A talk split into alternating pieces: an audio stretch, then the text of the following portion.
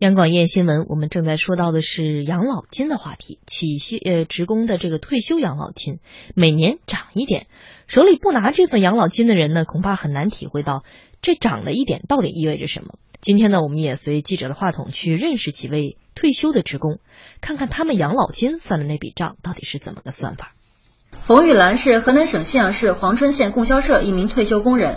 因为当初效益不好，企业就按最低标准社会平均工资的百分之六十缴纳养老金。二零一一年，冯玉兰到了退休年龄，办理了养老金以后，每月只能领到六百多元。冯玉兰说，每年四月她的工资都会上涨一百元左右，到今年她每月能领到一千四百多元。冯玉兰，我的养老金是二零一一年办下来，最早领一个月工资领六百九十块钱，不到七百，里面涨一百多块钱，现在领一千四百一十八。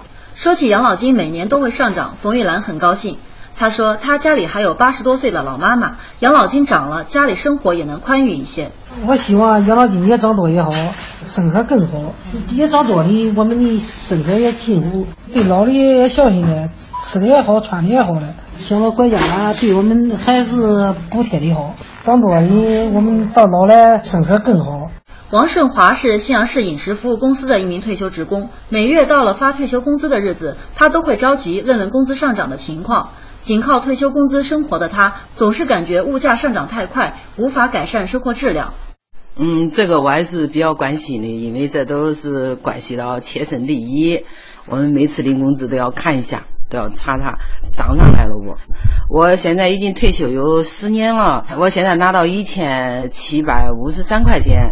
十年前退休的时候的拿的是三百九，现在工资往上涨了的也还还可以。呃，要是比起是现在的物价的，呃，还是有一点紧张。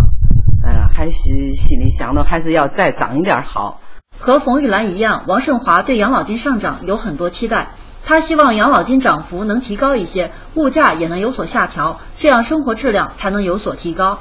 像我一千多块钱，我们平常的生活、日常开销啊，都是还有一点紧张样的觉得。那老百姓的心理，像我们肯定是工资再涨一点儿，呃，养老金再涨一点儿，物价再能降一点儿好。如果工资涨，物价再涨，那不都还是一样的吗？这几天，今年已经七十四岁的常泰复制品厂退休工人老林，总爱和老伴儿叨叨二零一六年度的养老金什么时候才能确定并发放到手。今年就是大家一直讲了，那路上就这些老人家都互相打听，哎，他今年是怎么搞的？一直到现在没有。老林和老伴儿都是企业的退休工人，虽然膝下育有三女一儿，但由于子女家的经济都不宽裕，近二十年来。每个月固定发放的养老金，就是老两口每个月生活的全部收入。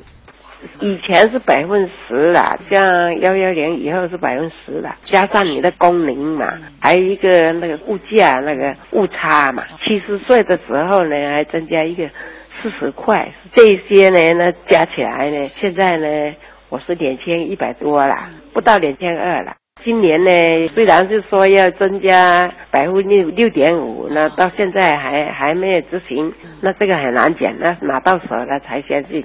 而且大家都在说，那那现在还没增加，那个物价就一直涨了。虽然每个月每人只有两千多元的养老金，但老林告诉记者，老两口现在和儿子一起住，每个月除了水电费，老两口吃饭看病的固定支出，还能拿出一小部分资金帮扶儿孙们的生活。水电费呢，一个月要两百左右，要很急。现在听说那个九月份要涨价了，可能要要到两百五左右。因为我们都是企业的，那个收入比较少了，生活是可以的啊，这三餐还可以。我们两两个老人家过，不生病的话。那用一个老人家的工资来花三餐就可以过去了。啊，一般人情世故呢，啊，都应付不过来。哎呀，要是一场病来了，那就不得了。由于每年养老金都有所增长，虽然现如今的生活不是很富裕，但相较于十年前的五六百块的收入，老林依然感觉很知足。